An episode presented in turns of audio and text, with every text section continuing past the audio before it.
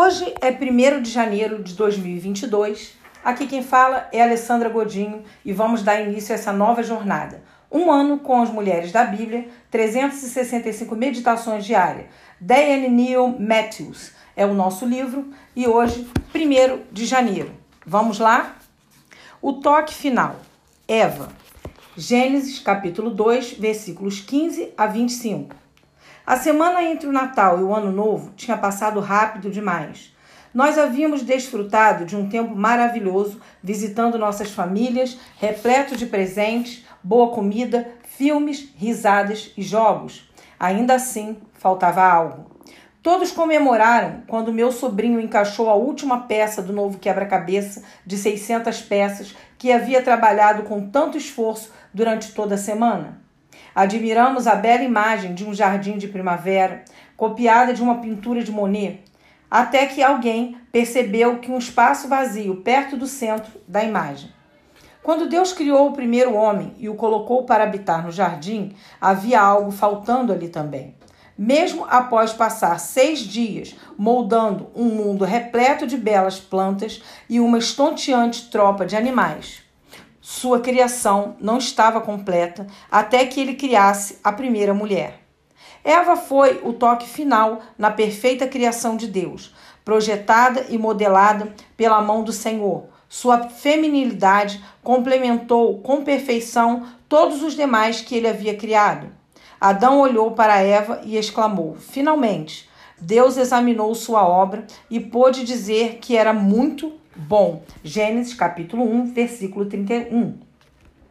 Deus criou as mulheres para trazer um tipo especial de beleza ao mundo.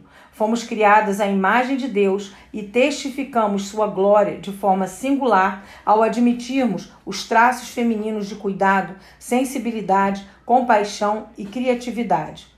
Também fomos moldadas para ter um relacionamento de proximidade com o nosso Criador até que o conheçamos pessoalmente. Sentiremos falta da peça vital que nos completa. Independentemente de quão plena nossa vida pareça ser, mesmo que sejamos tão belas quanto a pintura de Monet, sem um relacionamento com o nosso Criador, temos um espaço vazio no centro de nosso ser, exatamente onde está o nosso coração. Sejais tomado de toda a plenitude de Deus Efésios capítulo 3, versículo 19. Pai, muito obrigada por essa palavra, que possamos meditar hoje nessa palavra, que possamos entender que um relacionamento contigo é a parte imprescindível, é a parte que não podemos abrir mão para que possamos viver um 2022 extraordinário.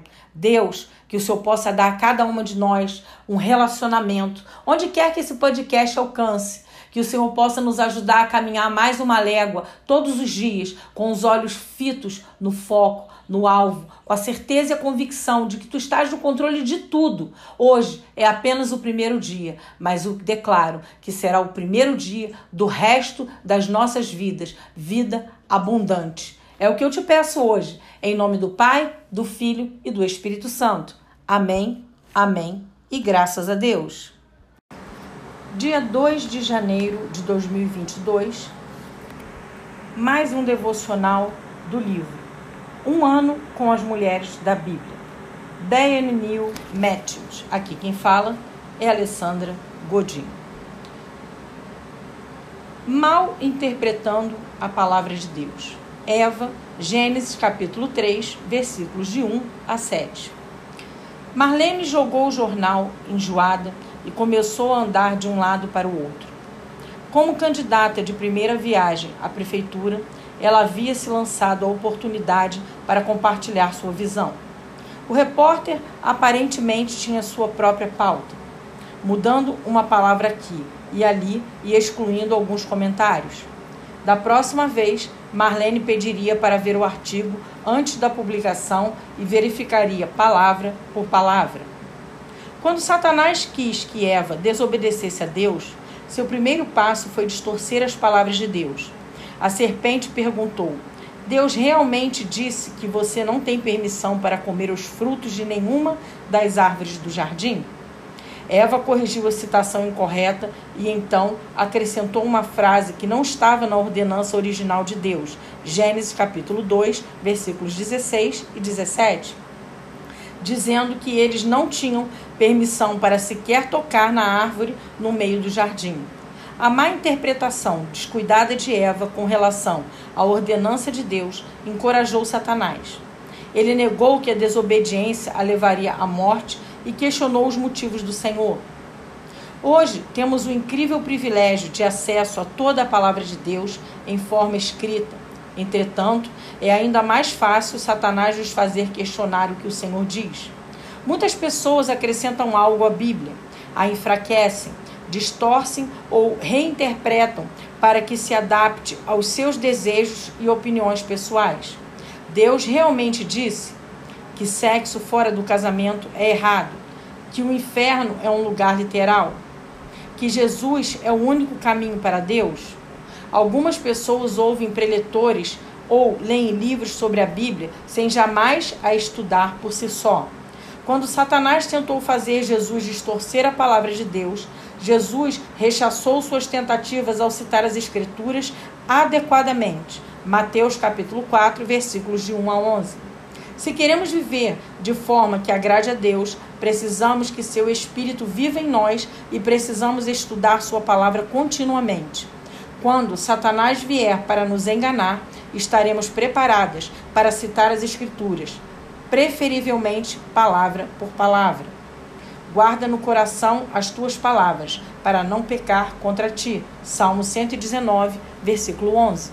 Pai, em nome de Jesus, eu quero te pedir que o Senhor nos ajude a renovar nossa mente a cada manhã através da tua palavra e que a tua palavra fique gravada na tábua dos nossos corações, em nome de Jesus. Amém, amém e graças a Deus.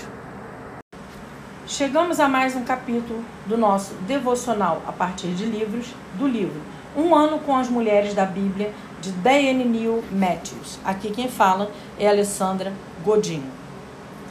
3 de janeiro, momento decisivo. Eva, Gênesis capítulo 2, versículos 16, 17 e Gênesis capítulo 3, versículo 4. Eva em sua inocência, não sabia que sua conversa com a serpente era um ponto decisivo em sua vida. Foi Adão ou Deus que lhe falou sobre a ordenança de não comer o fruto da árvore no meio do jardim? Ela não tinha motivos para questionar a palavra de Deus ou suas intenções, considerando que conhecia a bondade de seu Criador e sua preocupação com seu bem-estar. Entretanto, a serpente também parecia sábia o fruto na bela árvore parecia delicioso. Como poderia ser prejudicial? O que poderia estar errado em ganhar mais sabedoria? Enquanto Eva decidia de quem seria o conselho que seguiria, o destino do mundo era colocado na balança. Situações semelhantes acontecem em incontáveis vidas todos os dias. Um adolescente ensinando a abster-se de sexo prematuramente marital ouve do seu professor que é algo perfeitamente natural e seguro, contanto que use proteção.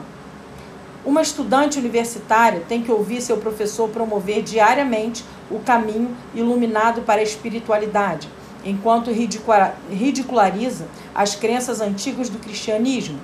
Uma mulher luta para manter seu casamento e sua família unida, enquanto seus colegas de trabalho a pressionam para considerar suas necessidades em primeiro lugar.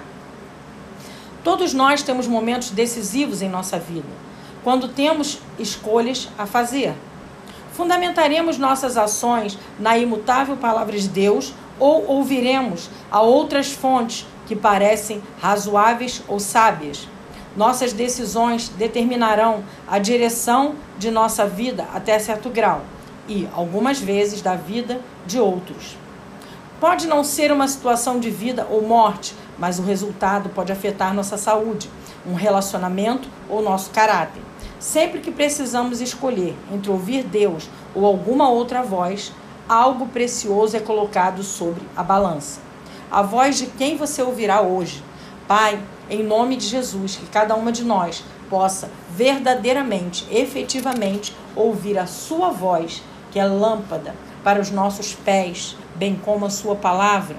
Que a sua voz, assim como a sua palavra, seja luz para o nosso caminho todos os dias e que ao acordar, em primeiro lugar, nós colocamos, coloquemos os nossos dias, o nosso dia diante de ti, em nome de Jesus. Amém.